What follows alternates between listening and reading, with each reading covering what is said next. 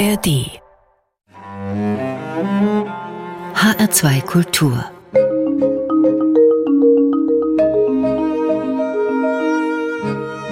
Doppelkopf Heute am Tisch mit Klaus von Donani, Großbürger. Gastgeberin ist Andrea Seeger. Klaus von Donani, ich freue mich sehr, dass Sie heute bei uns sind. Den meisten Menschen dürften Sie bekannt sein als ehemaliger Bundesbildungsminister und natürlich als erster Bürgermeister der Freien und Hansestadt Hamburg.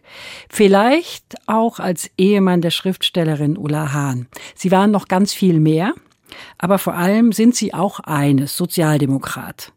Oder sind Sie das nicht mehr? Das bin ich, na klar. Kritiker titulieren sie als Sozi in Nadelstreifen oder als roten Baron. Stört Sie das oder finden Sie das eigentlich eher gut? Es ist ebenso unsinnig, äh, wie es nur sein kann, deswegen stört es mich auch nicht. Was war denn eigentlich für Sie der Anlass, Klaus von Donani in die SPD einzutreten? Das war relativ einfach. Adenauer hatte gerade im Jahr 1957 eine absolute Mehrheit gewonnen. Ich war der Meinung, dass in der Frage insbesondere der Außenpolitik eine Ergänzung notwendig sei, aber auch in innenpolitischen Fragen, Fragen der sozialen Gerechtigkeit. Wir hatten ja große Probleme nach dem äh, Zweiten Weltkrieg. Und äh, dann hatte ich einen guten Freund namens Horst Emke, der inzwischen leider gestorben ist. Und dann kam der eines Tages zu mir und sagte, sag mal, du redest immer wie ein Sozialdemokrat, warum bist du nicht drin? Da habe ich gesagt, na, kann man doch machen. So war das. Mhm. Ganz einfach. Ganz einfach, ja. ja. Sie sind der Spross einer berühmten Familie. Darauf kommen wir später noch ausführlich zu sprechen. Aber zunächst einmal möchten wir Sie mal ein bisschen näher kennenlernen. Geboren sind Sie am 23. Juni 1928. Im letzten Kriegsjahr wurden Sie eingezogen. Ab 1946 haben Sie Jura studiert und haben nach fünf Semestern Ihr Staatsexamen abgelegt, das erste. Sie wurden 1949, drei Jahre später, promoviert mit Magna Cum Laude. Schneller dürfte das kaum gehen. Sind Sie hochbegabt? Nein, glaube ich nicht, aber fleißig.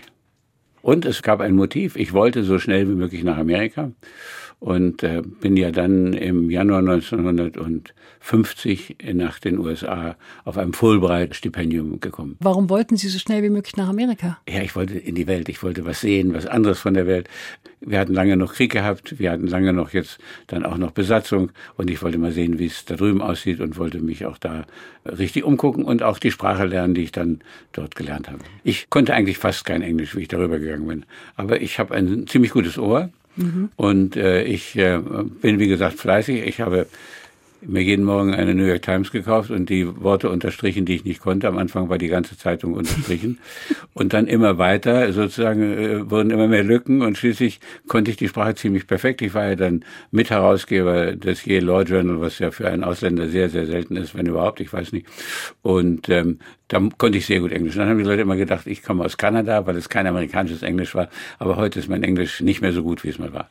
Die US-Universitäten Columbia, Stanford und Yale waren die nächsten Stationen. Sie lebten, haben Sie gerade schon gesagt, einige Jahre in den USA. Sie waren Mitglied der Atlantikbrücke. Das ist eine Organisation, die zum Ziel hat, die Brücke zu bilden zwischen den Vereinigten Staaten und Deutschland. Ist die Atlantikbrücke heute eigentlich wichtiger denn je? Ich glaube, die Atlantikbrücke muss genauso nachdenken wie die deutsche Bundesregierung, wie Europa im Ganzen. Wir haben erhebliche Probleme mit den USA und zwar nicht wegen Herrn Trump, sondern das geht Jahrzehnte oder über ein Jahrhundert zurück. Das äh, haben wir nie durchdacht. Wir denken immer, Freunde teilen auch die Interessen. Das ist aber überhaupt nicht richtig. Äh, die Interessen der USA sind völlig andere Interessen als die Europas. Völlig Nennen Sie mal ein Beispiel? Interessen. Naja, zum Beispiel haben wir ein Interesse an einer Befriedung von Syrien und Iran, weil das unsere Nachbarn sind, wenn Sie so wollen. Faktisch Mittelmeeranrainer, in der Nähe auf jeden Fall. Und das ist natürlich für die Amerikaner 5.000, 6.000 Seemeilen entfernt. Da kommt auch mit dem Ruderboot kein Flüchtling rüber. Also die Interessenlage ist völlig verschieden. Und ich finde, Europa denkt zu wenig nach über die Interessen und äh, zu viel über so Wertegemeinschaft und sowas. Finden Sie damit Gehör? Ich hoffe. Es ist natürlich sehr schwer, weil die Dynamik in der Politik, gerade auch in der deutschen Politik, natürlich sehr stark unter dem Aspekt Freunde in der Wertegemeinschaft. Die beiden Cohen und McMasters, der eine Sicherheitsberater, der andere der Chef der Ökonomie, als sie noch für Trump arbeiteten, schrieben ganz kühl, wir haben keine ewigen Freunde, wir haben keine ewigen Feinde, wir haben Interessen. Und die Interessen muss man studieren und über die muss man reden. Das tun wir viel zu wenig, weil natürlich äh, die Amerikaner immer davon ausgehen, wir teilen ihre Interessen. Das tun wir natürlich nicht. Äh, auf jeden Fall äh, in sehr wenigen Fällen. Denn im Allgemeinen haben wir natürlich geopolitisch die Interessen hier auf dem Kontinent und die USA haben die Interessen als eine Seeweltmacht. Die USA sind ja, wenn man richtig draufschaut auf dem Globus, eine riesige kontinentale Insel. Im Norden ein bisschen Kanada, im Süden ein bisschen Mexiko und im Übrigen nur Wasser. Mit dem ungeheuren Vorteil dieser groß, dieses großen Wasserschutzes. Und die denken deswegen anders. Mhm. Und das muss man, finde ich, deutlicher diskutieren. Zum Beispiel ist für uns eben äh, Frieden und äh, Friedensdiplomatie im Zweifel in unserer geopolitischen Lage an der Grenze zu Russland, an den Grenzen zur Türkei und, und so weiter, ist unsere, unser Interesse eigentlich Frieden größer ein Interesse an der Friedenserhaltung und der Diplomatie für Friedenserhaltung als an Waffen. Und die Amerikaner wundern sich immer, dass wir nicht so viel für Waffen ausgeben. Das ist für uns auch nicht so wichtig. Wir haben viel mehr Interesse daran, dass eine vernünftige Diplomatie um uns herum friedliche Bedingungen schafft. Das heißt Gespräch, das heißt niemanden ausblocken, niemanden ausgrenzen, immer weiter versuchen, im Gespräch sozusagen eine Basis für einen friedlichen Fortschritt in der Welt zu machen. Sie haben als Manager gearbeitet, Klaus von Donani, bei Ford in Detroit, dann in Köln. Was haben Sie für Erinnerungen an Köln? Ich habe ungeheure Erinnerungen an Köln, weil äh, ich war dann ja später in der Bundesregierung in Bonn und äh, insofern habe ich mit Köln eine große Verbindung. Köln ist eine vielleicht die interessanteste Stadt Deutschlands, weil sie so eine alte Geschichte hat, eine große alte Geschichte.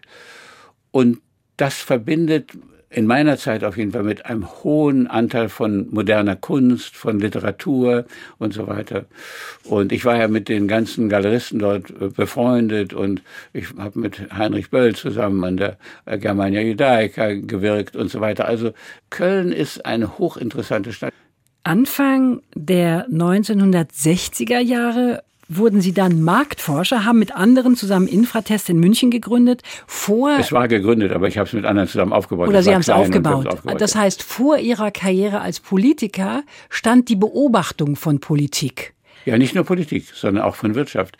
Ich behaupte, dass, und wir sehen das heute an den amerikanischen Sanktionen und an den Folgen, die mit Protektionismus verbunden sind, die Wirtschaft ist der entscheidende Faktor wenn sie von der Wirtschaft nichts verstehen, sondern wie einige in meiner Partei immer wieder meinen, die sogenannten Sachzwänge aus der Wirtschaft, die kann man alle überwinden. Man kann sich auch was ganz anderes aufbauen, was eben nicht Rücksicht nimmt auf Wettbewerb und so weiter. Dann liegt man schief und dann kommt man auch nicht voran. Also ich habe meinen Kollegen im Bundeskabinett gelegentlich gesagt, ihr habt alle deswegen keine Ahnung von Wirtschaft, weil ihr noch nie nachts wach gelegen habt mit der Frage, ob ein großer Auftrag, den ihr braucht, auch wirklich kommt. Aber bei Infratest war das so.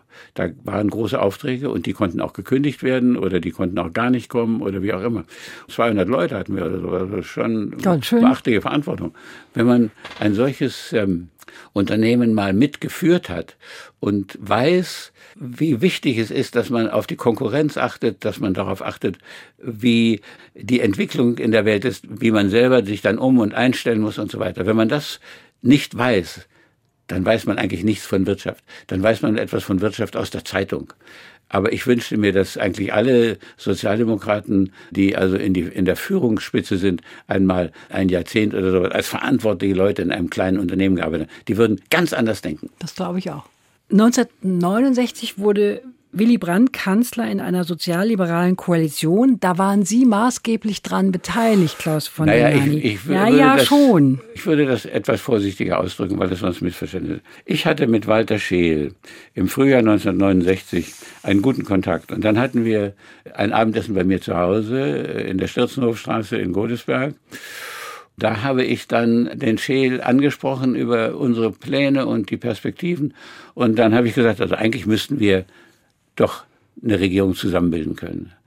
Aber es war natürlich sehr knapp. Die Umfragen für die FDP waren sehr schlecht geworden und so weiter. Und dann hat der Scheel gesagt, ja, das will er auch. Dann habe ich gesagt, und würden Sie auch das machen, wenn äh, die Mehrheit im Parlament dann sehr knapp wird? Das ist ja dann auch. Weil er war ein mutiger Mann, da will ich etwas einflechten. Ich habe drei Leute in meinem Leben kennengelernt. Einer war mein Partner bei Infratest, äh, dann der Scheel und dann ein sehr guter Freund von mir, der jetzt leider gestorben ist, in der Nähe von München lebend, ein sehr erfolgreicher Unternehmer. Ich habe diesen Art von Mut, von Entscheidungsbereitschaft immer nur bei solchen Leuten getroffen, die Jagdflieger waren. Scheel war jemand, der abends aufstieg oder morgens, je nachdem, wann es notwendig war, und der eigentlich mit 50-prozentiger Sicherheit wusste, er kommt nicht zurück. Weil der Verlust bei den Jagdfliegern war, äh, war sehr hoch, die äh, angeflogen sind gegen diese großen Geschwader äh, britisch-amerikanischer Bomber. Diese Kühnheit, die Scheel hatte und die auch mein Partner übrigens hatte, die, glaube ich, hängt mit der Lebenserfahrung dieser Leute zusammen. Man kann jeden Tag tot sein. Also nun gehen wir ordentlich ran, ja. Da habe ich Scheel gesagt, auch wenn es knapp ist, hat er gesagt, ja, auch wenn es knapp ist. Und in der Nacht hatte er dann sehr viel verloren. Der, ich glaube, Mende hatte vorher etwa 10 Prozent bei der letzten Bundestagswahl gehabt und er war bei 5,6 oder so ähnlich. Es hätte gerade gereicht. Und dann war ich bei William Zimmer, da bin ich zu ihm gegangen, sag mal, soll ich nicht den Schäden mal anrufen? Ob er das jetzt mal, ja, sag, geh doch mal raus und ruf ihn an. Dann habe ich ihn angerufen und habe ihn gefragt, es ist ja hart für Sie, ich sehe das ja, aber sind Sie dabei? Ja, sagt er, ich bin dabei. Dann kam ich zurück und wollte gerade reingehen in das Zimmer im sogenannten Erich-Ollenhaus oder auch Baracke genannt in, in Bonn. Und wie ich da reinging, stand gerade vor der Tür Herbert Wehner und diktierte einem Journalisten in den Blog, aber doch nicht mit dieser Pendlerpartei. Das war auch die Auffassung von Helmut Schmidt. Diese beiden waren für die Fortsetzung der Großen Koalition unter Kiesinger und nicht für eine sozialliberale Koalition. Dann bin ich zu Willi reingegangen und habe gesagt, Willi, jetzt musst du dich beeilen. Du musst jetzt eine Erklärung abgeben. Das hat er dann sehr schnell gemacht und hat gesagt, wir werden versuchen, mit den Liberalen eine Regierung zu bilden. Starker Tobak an dem Abend. Starker Tobak. Ich sehe den Wehner heute noch richtig vor mir. Aber doch nicht mit dieser Pendlerpartei. Es kam anders, wie ja, wir wissen. Ja, ja. Jetzt haben wir viel gehört über Politik und über Wirtschaft. Gleich möchte ich mit Ihnen darüber sprechen, was Sie geprägt hat. Aber vorher hören wir die Musik, die Sie mitgebracht haben. Musik spielt in Ihrer Familie eine große Rolle. Ihr Großvater Ernst oder Erno von Donani war Ja. Komponist. Ja. Ihr Bruder und, Christoph. Und Dirigent und Chef der Musikakademie in Budapest und Chef der Bu äh, Budapester Philharmoniker. Diese haben immer gesagt, wenn er wollte, könnte er achtspännig durch Budapest fahren. Der war da in der Musik sehr einflussreich. Ja. Ihr Bruder Christoph ist Dirigent. Spielen Sie eigentlich ein Instrument, Klaus von Donani? Ich habe Cello gespielt, aber zugunsten meiner Mitbewohner dann aufgegeben. Okay. Ausgesucht haben Sie sich ein Stück von Richard Strauss, Aufhebe die funkelnde Schale empor, gesungen von Heinrich Schlussnuss aus der heimlichen Aufforderung. Der Text stammt von einem Gedicht von John Henry Mackay. Warum haben Sie dieses Stück ausgewählt? Dieses Lied war das Lied, wenn Sie so wollen, meiner Jugend. Es war das Lieblingslied meiner Eltern. Wenn mein Vater mal zu Hause war, dann legten sie eine Langspielplatte mit Straußliedern auf und da war immer dann auch dieses Lied dabei. Ich glaube, ohne das zu wissen, wenn Sie den Text richtig lesen, dann ist es ein Liebeslied zwischen meinen beiden Eltern. Aufhebe die funkelnde Schale vor zum Mund und trinke beim Freudenmahle dein Herz gesund. Und wenn du sie hebst, so winke mir heimlich zu, dann lächle ich dann trink ich still wie du und still gleich mir betrachte um uns das Heer der trunknen Schwätzer. Verachte sie nicht zu sehr, nein, hebe die blinkende Schale, gefüllt mit Wein, und lass beim lärmenden Male sie glücklich sein. Doch hast du das Mahl genossen, den Durst gestillt, dann verlasse der lauten Genossen fest freudiges Bild.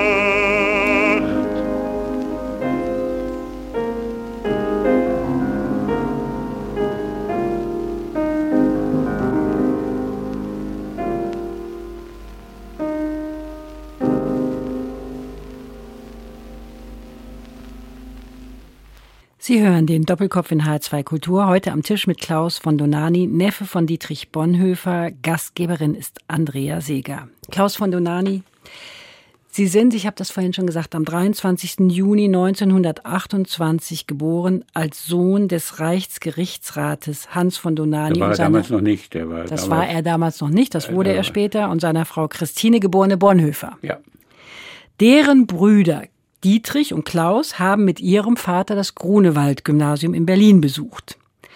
Waren denn ihr Vater Hans und sein Schwager, der spätere Schwager, der Theologe Dietrich Bonhoeffer, damals schon befreundet? Das kann ich schwer beurteilen. Ähm, Da ist gerade jemand da dran, der erforscht das alles. Aber äh, ich glaube, wichtiger als der Dietrich oder der Klaus oder auch die anderen Brüder und Schwester war für meinen Vater meine Mutter. Damals war man ja noch züchtig, da lernte man sich ja nicht so auf dem Nee, Schulhof nee, nee, kennen. die, die haben sich ja heimlich verlobt in ganz jungen Jahren, also da waren die noch keine 20. Und ja, ja, ja, ja, ja.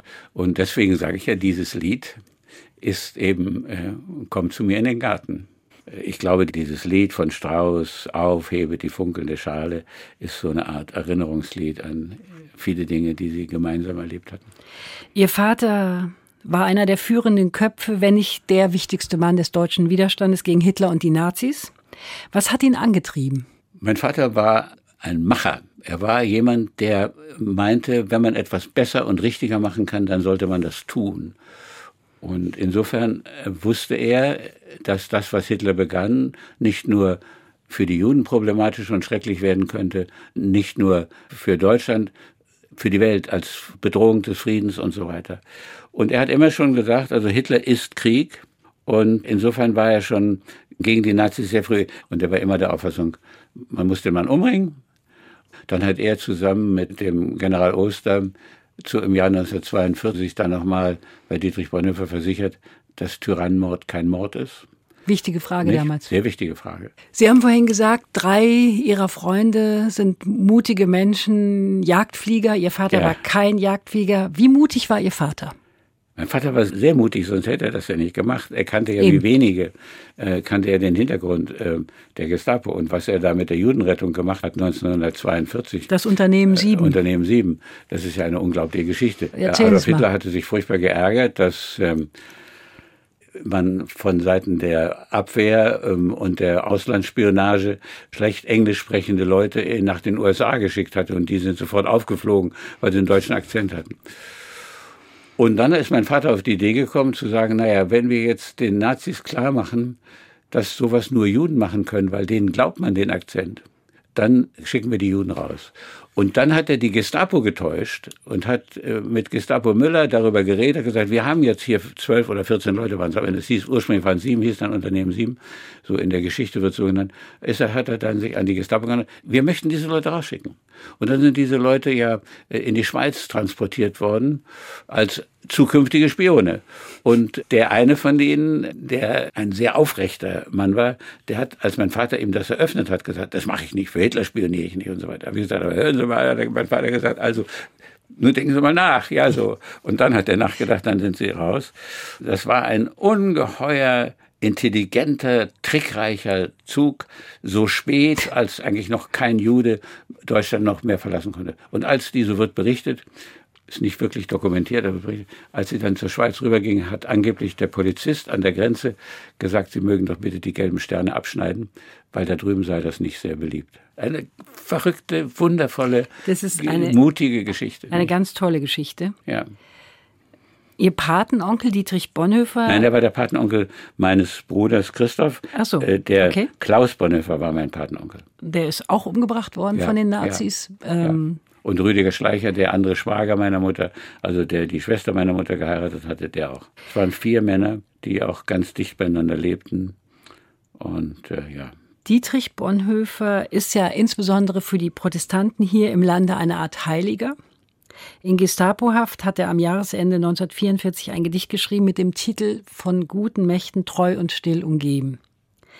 Es ist sein letzter uns bekannter theologischer Text vor seiner Hinrichtung am 9. April 1945. Man muss sich das mal vorstellen, 9. April 1945, kurz vor Kriegsende. mein Vater ja auch am selben Tag. Ja. Die letzte Strophe seines Gedichtes lautet, von guten Mächten wunderbar geborgen, erwarten wir getrost, was kommen mag. Gott ist bei uns am Abend und am Morgen und ganz gewiss an jedem neuen Tag.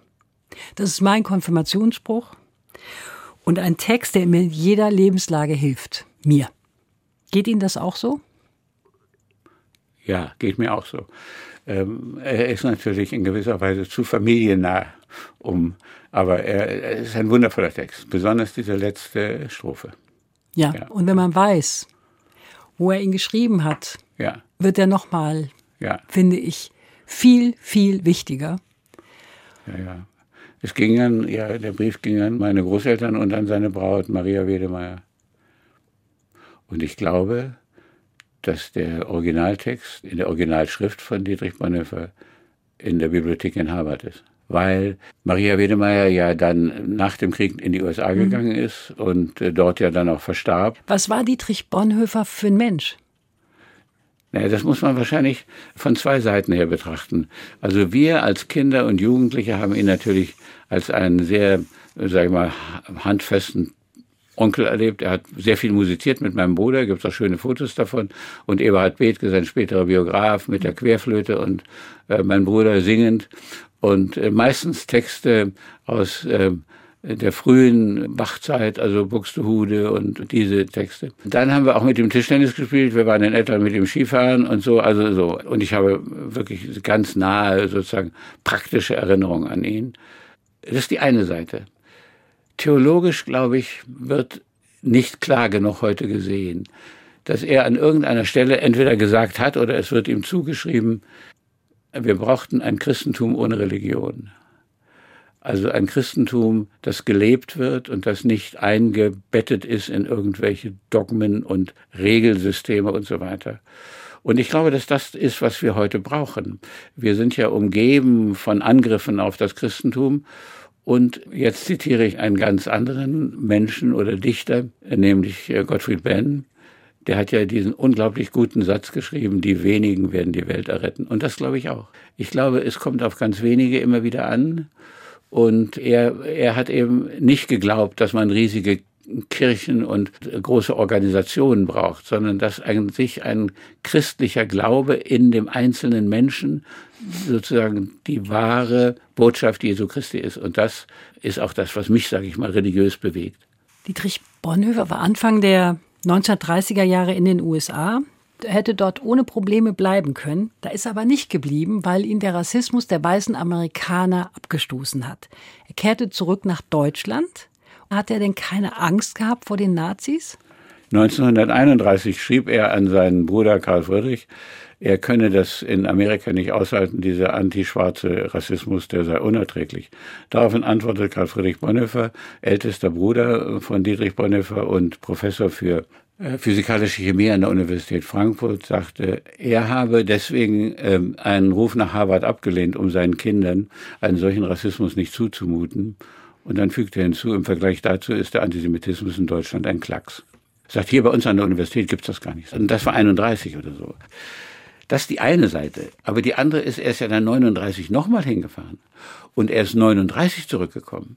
Und da haben alle seine Freunde gesagt, also Dietrich Bonhoeffer, haben alle zu ihm gesagt, also hör mal, du siehst doch, wie das da drüben ist, deine Freunde und Kollegen, die werden alle entweder verfolgt oder eingelocht oder wie auch immer, bleib doch hier. Dann hat er gesagt, wenn es Krieg gibt, will ich bei meinen Leuten sein.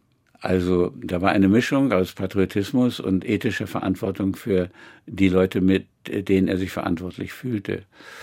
Und dann hat mein Vater ihn ja in diesen Widerstand hineingeholt und hat sich das auch mal vorgeworfen, dass er das gemacht habe. Und dann hat Bonhoeffer ja geantwortet, wieso?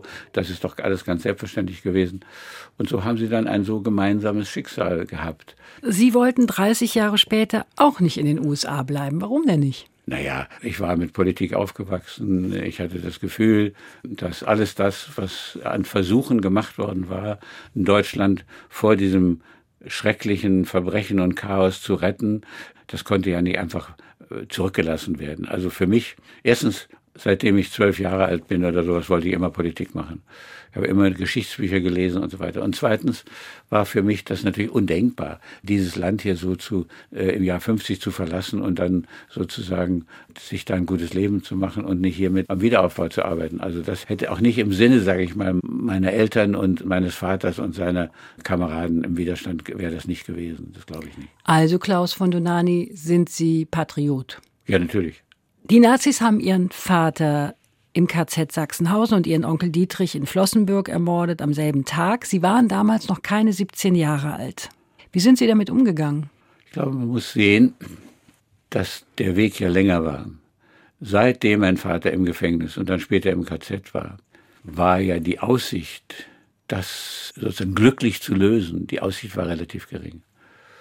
Und dann hatte ja mein Vater aus dem Gefängnis durch Cassis, weil wir hatten eine große Kommunikationssystem. Heute noch habe ich Bücher bei mir stehen, die äh, Winfried Meyer, der auch dieses Buch Unternehmen 7 geschrieben hat, die er äh, entschlüsselt hat. Da gab es ein ganz raffiniertes System mit kleinen Punkten untersetzten Buchstaben, die aber nicht in der Reihenfolge waren, sondern in einer anderen Reihenfolge, also ein ganz raffiniert.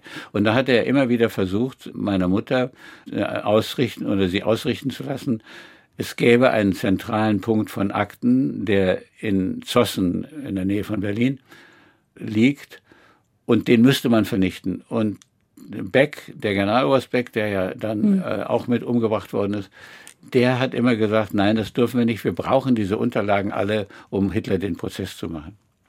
Und so hat man gegen meines Vaters Rat sehr ähm, gefährliche Akten aufgehoben. Also die Verhandlungen, die mein Vater begonnen hatte mit den Engländern im Jahr 40 über den Vatikan, die verschiedenen Formen von Aufrufen an das deutsche Volk, die er redigiert und gemacht hatte und so weiter. Er war vorbereitet für einen gelungenen Staatsstreich. Und er hatte ja auch äh, im März äh, 43 dann nochmal ja. eine Bombe nach Smolensk geflogen, die dann in Hitlers Flugzeug gebracht worden ist, aber leider nicht da, wo die Personen waren. Und diese Akten wurden dann gefunden in Zossen.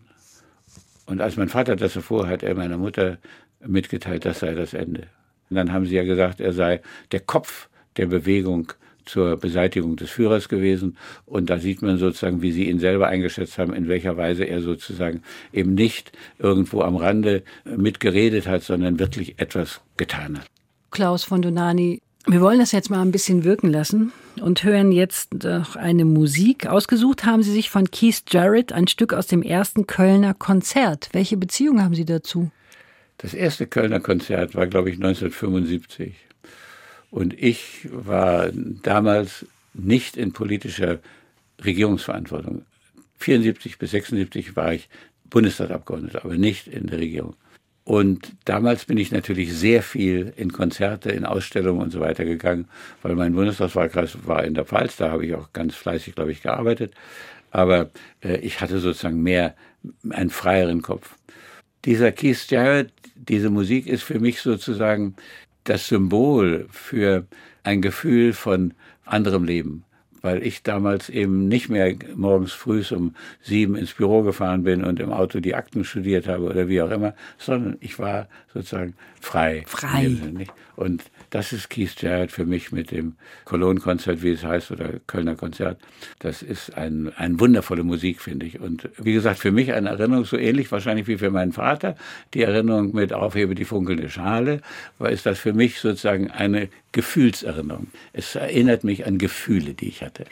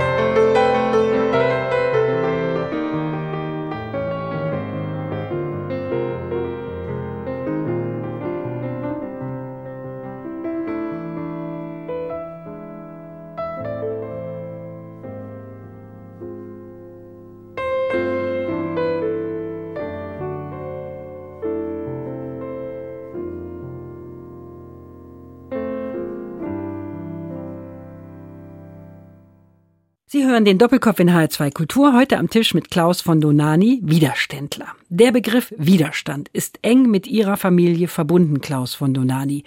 Sind Sie auch ein Widerständler? Nein, wir haben ja heute völlig andere Verhältnisse. Damals, wenn man die DDR nimmt oder auch die Nazizeit, da gehörte ja sehr viel persönlicher Mut dazu. Heute eine eigene Meinung zu vertreten, ist äh, völlig ungefährlich. Also Widerstand kann man das nicht nennen. Aber ich bin jemand, der sich dafür einsetzt, dass auch andere Meinungen und andere Überzeugungen geachtet werden. Und da hatte ich eine Reihe von Beispielen gehabt, die mich äh, immer wieder interessiert haben. Da war insbesondere war zum Beispiel die Rede von Martin Walser äh, in der Paulskirche, die ihm so viel Ärger eingebracht hat, obwohl, als er sie gehalten hatte, ihm alle gratuliert haben, alle standen auf, alle gaben eine Standing Ovation. Seine Freunde Grass und Jens haben ihm Grußtelegramme geschickt und trotzdem Bubis hatte eben anders reagiert. Er hat gesagt, das ist ein geistiger Brandstifter. Das fand ich ungerecht und habe dann in der FAZ einen langen Artikel darüber geschrieben. Und dann hatte ich einen gewissen Streit mit Ignaz Bubis, Vorsitzender der jüdischen Gemeinde und des Vorsitzenden Zentralrats der Juden in Deutschland. Äh, und in Frankfurt zu Hause damals? Der, ja, und der war ziemlich heftig, der Streit zunächst. Er hat sich später bei mir dann entschuldigt. Äh, übrigens, meine alten Beziehungen zur FDP haben diese Vermittlung möglich gemacht. Da hat ein Freidemokrat hat das vermittelt. Wir haben uns dann am Flughafen entweder in Berlin oder ich weiß, ja, ich glaube in Berlin getroffen. Und dann hat er gesagt, tät ihm leid. Und da ich überhaupt kein nachtragender Mensch bin, ich kann das überhaupt nicht verstehen. Wenn eine Sache bereinigt und geklärt ist, dann ist sie auch geklärt. Sie kommen aus einer der berühmtesten protestantischen Familien, da haben wir gerade drüber gesprochen, fühlen sich aber vom Katholizismus angezogen. Ist das auch wegen Ihrer katholischen Frau Ulla Hahn? Nein, das glaube ich eigentlich nicht. Ich glaube, das ist mehr so, dass ich der Meinung bin, dass man den Glauben und die Religion weit weghalten muss von den täglichen politischen Bedingungen. Mir sind auch die Protestanten hier in Hamburg, also die Bischöfe oder Bischöfinnen, zu nah an der Politik zu dicht, sage ich mal, mit Argumenten, ob Hartz IV verhöht werden sollte oder nicht. Und wenn man das macht, dann zerstört man eigentlich das, finde ich, was in der Religion oder im Christentum der Mittelpunkt ist, nämlich die eigene innere Annäherung an dieses Thema und nicht eine Annäherung über irgendjemanden, der also eine religiöse Sache in Anspruch nimmt für eine politische. Es gab Fälle, wenn man an die Osterklärung aus dem Jahr 1968 der evangelischen Kirche denkt, ich glaube in Hannover, an der auch Weizsäcker mitgearbeitet hat. Und es gab solche Situationen vielleicht, die aber mehr ethischen Hintergrund hatten, als man ihn für Hartz IV sozusagen in diesem Sinne beanspruchen kann. Also die evangelische Kirche ist Ihnen zu politisch. Die katholische Kirche hat aber jetzt natürlich mit Papst Franziskus auch einen Papst, der durchaus zu politischen Ereignissen Stellung bezieht. Ja, aber da gibt's so große moralische Fragen, vor denen wir stehen, wie die Flüchtlingsfrage und so weiter. Und da ist ja auch selbstverständlich, das ist ja auch ein Problem, zu dem auch die protestantische Kirche natürlich sich bekennt und damit auseinandersetzen muss. Aber wenn die protestantische Kirche in Hamburg, ich glaube, 20.000 Euro ausgibt, um irgendeinen Fall von Ökoenergie äh, zu unterstützen, dann finde ich das falsch und das zerstört für mich die Kirche, ja. Also es liegt nicht an Ihrer Frau? Nein, nein, es liegt nicht an. Also meine Mutter schrieb äh, an ihre Schwester im Jahr 1946 oder 47, der Klaus hat eine religiöse Ader.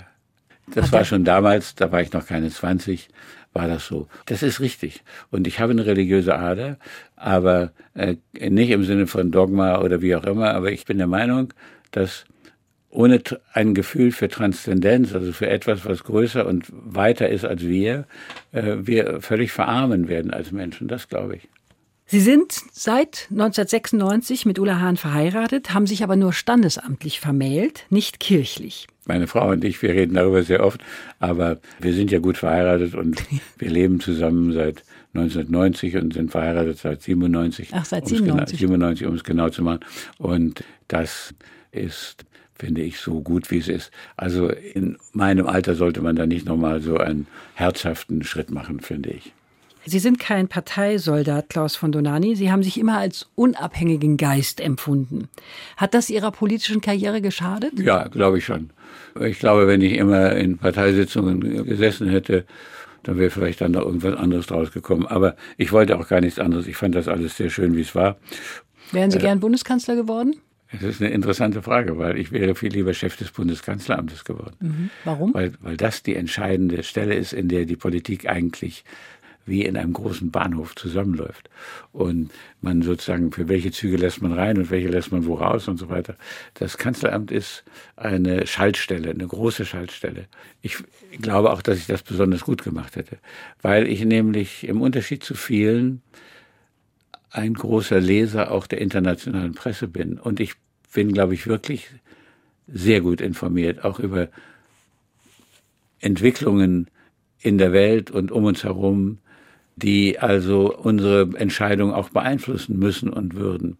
Das Kanzler muss sich von einem äh, geleitet werden, der ein sehr großes Radarsystem von Wissen aufgebaut hat. Also insofern hätte ich gedacht, ich könnte das gut machen. Haben Sie sich mal drum beworben? Nee. Die Leute müssen mich fragen. Sie haben mal gesagt, Mut kann man nicht vererben, Trauer auch nicht. Richtig. Ist das gut oder schlecht? Und das ist selbstverständlich. Sie können nicht die Trauer nachempfinden, wenn Sie nicht in derselben Lage, in derselben Verbindung zu dem Fall, über den Sie trauern und so weiter sind. Und Sie können Ihren Mut nur proben, wenn es eine vergleichbare Gefährdung gibt, wie die, deren Mut wir aus der Nazizeit bewundern. Ich habe ja mal mit dem Botschafter Holbrook an der Columbia über diese Frage gestritten, weil er gesagt hat, also, äh, wenn alle wie ihr Vater gewesen wären, dann wäre Deutschland nicht in diesen Holocaust hineingezogen gegangen. Und da habe ich, bin ich nochmal ans Podium gegangen und habe nochmal geredet und gesagt, Herr Botschafter, alle Leute, die ich kenne, die wie mein Vater waren, waren tot. Und dann habe ich gesagt, gucken Sie mal in Ihre Südstaaten, wie viele mutige Leute eigentlich bereit waren, mit einer schwarzen Frau im Jahre 1960 abends spazieren zu gehen in, sage ich mal, Memphis oder so. Und dann habe ich zu ihm gesagt, wissen Sie, in dieser Beziehung können die USA von deutscher Zivilcourage noch was lernen. Bumm, das hat gesessen. Da war er dann ruhig. Ihr Sohn Johannes, 1952 geboren und Journalist, hat mal bemängelt, dass er sie nie hat weinen sehen. Tun Sie das nicht vor nee, anderen? Da hat er irgendwie nicht richtig hingeguckt. Ich habe mal gesagt an irgendeiner Stelle, wer nicht weinen kann, der ist kein richtiger Mann. Also äh, Männer müssen weinen können okay. und äh, im Gegenteil, ich habe so viele mutige, tapfere Männer erlebt, die wie Schlosshunde geweint haben. Nein, das ist. Gut, dann haben wir das jetzt auch klargestellt. Würdigen die Deutschen ihren Vater Hans von Donani ausreichend? Das Gedenken an diese Leute ist ja sehr umfassend im Grunde genommen inzwischen. Ich kritisiere daran etwas, dass es sehr viele kleine und unbekannte Leute gegeben hat, die sehr tapfer gegen die Nazis waren. Die in den Abenden Essen gebracht haben, in Wohnungen, in denen sich Juden versteckt hielten und so weiter und so fort. Und ich finde, dass über diese zu wenig geredet wird. Und ich habe das neulich mal sehr deutlich kritisiert gegenüber der Gedenkstätte 20. Juli in Berlin. Und die machen da auch jetzt etwas mehr. Es ist nämlich falsch zu sagen, ganz Deutschland war sozusagen Nazis und hat den Holocaust gewollt. Das ist ja absoluter Unsinn. Die Deutschen kannten den Holocaust nicht, wussten nicht von ihm, wer darüber sprach. Selbst Moltke schreibt im Oktober 42, ich habe jetzt gehört, dass es schreckliche Dinge in Osteuropa geben muss. Und er saß an einer Stelle, in der man alles wissen konnte. Nein, das war von den äh, Nazis ungeheuer geheim gehalten. Und wenn Sie lesen, Erinnerungen von Leuten, die ins KZ gekommen sind, die war immer, du kommst sofort wieder hier rein, wenn du da draußen ein Wort darüber sagst. Natürlich haben sie nicht darüber geredet. Also die Deutschen wussten, dass das eine Tyrannei war. Die wussten, dass man nicht reden konnte. Aber die haben sich zum Beispiel abgewandt in Abscheu von dem Brennen äh, der Synagogen und nur die Klaköre der Nazis der SA haben dann da so ein Theater mhm. gemacht. Also äh, man muss Deutschland auch gerechter behandeln. Ihr Vater wird als einer von 400 Deutschen in der Holocaust-Gedenkstätte Yad Vashem in Israel geehrt. 2003 kamen Vertreter der Gedenkstätte anlässlich einer Feierstunde zum 100. Geburtstag ihrer Mutter Christine ins Bonhoeffer Haus nach Berlin. Ihre Parteifreunde, obwohl eingeladen, erschienen nicht. Ja, was merkwürdig. Gab, was gab es da für Gründe? Weiß ich nicht. Ich glaube, ein Abhaken von wo muss man an diesem Abend eigentlich sein. Und da gab es irgend vielleicht eine, eine, politische Veranstaltung oder sowas. Die haben ja auch mal einen Besuch in Sachsenhausen gemacht, unter der Führung, glaube ich, von Jochen Vogel und haben mich nicht mehr eingeladen. Ich bin auch nicht dabei gewesen. Also die haben eine sehr merkwürdige, sehr bürokratische Form da sozusagen. Da kommen Parteivorsitzende und noch stellvertretende Parteivorsitzende. Und wenn dann jemand nur Mitglied des Vorstandes oder wie auch immer ist, auch wenn er mit Sachsenhausen enger verbunden ist als alle anderen, dann äh, äh wird er eventuell dann nicht dazugeholt. Also das fand ich nicht gut, aber Sie wissen ja, dass an diesem Nachmittag Frau Merkel mit ihrem Mann dazu kam. Ja. Und, ähm, Als hochrangige Politikerin ja. Und ähm, ist sie in ihrer Achtung dadurch gestiegen oder war Frau Merkel schon so weit oben, dass sie also nicht mehr steigen konnte? Also ich hatte ja mit ihr an verschiedenen Punkten gearbeitet in der Zeit, in der sie Ministerin war, als Ergebnis so, so meiner Aufbauarbeit im Osten. Ich habe sie sehr geschätzt und so, aber ich hatte natürlich nicht dieses persönliche Gefühl für sie, was sich da entwickelt hat. Und wobei ich dann auch natürlich gelernt habe, dass ihr Vater, der ja Pastor war, ein großer Verehrer von Dietrich Bonhoeffer war und so weiter und so fort. Und diese Veranstaltung fand ja im Hause meiner Großeltern im sogenannten Bonhoeffer-Haus in Berlin, der Marienburger Allee 43 statt und da war sie eben dabei mit ihrem Mann. Und das war eigentlich so der Punkt, an dem wir uns sozusagen so genähert haben, dass wir heute enge persönliche Freunde sind. Dietrich Bonhoeffers in Stein gehauene Statue steht zusammen mit der von neun anderen christlichen Märtyrern über dem Portal vom Westminster Abbey in London. Ja. Erfüllt Sie das mit Stolz oder mit Freude? Ach, Stolz. Ja, ich bin ja dabei gewesen, wie die. Queen das enthüllt hat.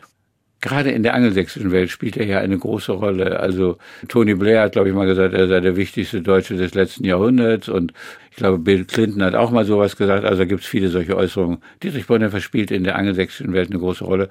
Und ich habe ja auch wiederholt in New York an Veranstaltungen teilgenommen zu seiner Erinnerung. Klaus Bonhoeffer, wir haben vorhin schon ihn erwähnt, den die Nazis ebenfalls hingerichtet haben, der hat sich in der Haft Ostern 1945 mit einem Brief von seinen Kindern verabschiedet. Darin steht der Satz, die Ehrfurcht vor der Vergangenheit und die Verantwortung gegenüber der Zukunft geben fürs Leben die rechte Haltung. Könnte das Ihr Leitspruch sein? Ja, Klaus könnte auch mein Leitspruch sein, ja. Finde ich sehr, sehr gut. Sehr schöner Satz. Was sollen die Menschen dereinst über Sie sagen? Hoffentlich, dass ich mir Mühe gegeben habe.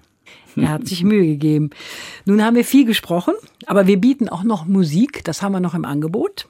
Und ausgesucht haben sie sich von Georgi Ligeti das Hamburgische Konzert. Und das ist was ganz Besonderes. Ich habe das ausgewählt, weil es ähm, meine kulturelle Verbundenheit mit der Musik und mit Ungarn zugleich äh, sozusagen dokumentiert. Und weil ich damals bei der Uraufführung dabei war und es mich hoch beeindruckt hat. Ligeti war einer von den modernen Komponisten, die so nah immer noch bei den Ohren der Menschen sind. Ja, also der hat also eine wundervolle Musik. Wir werden es ja hören. Bevor wir das jetzt spielen, möchte ich mich von Ihnen verabschieden, Klaus von Donani, und möchte mich bedanken für dieses gute, offene Gespräch. Es hat viel Spaß gemacht. Danke auch Ihnen fürs Zuhören, sagt Andrea Seeger.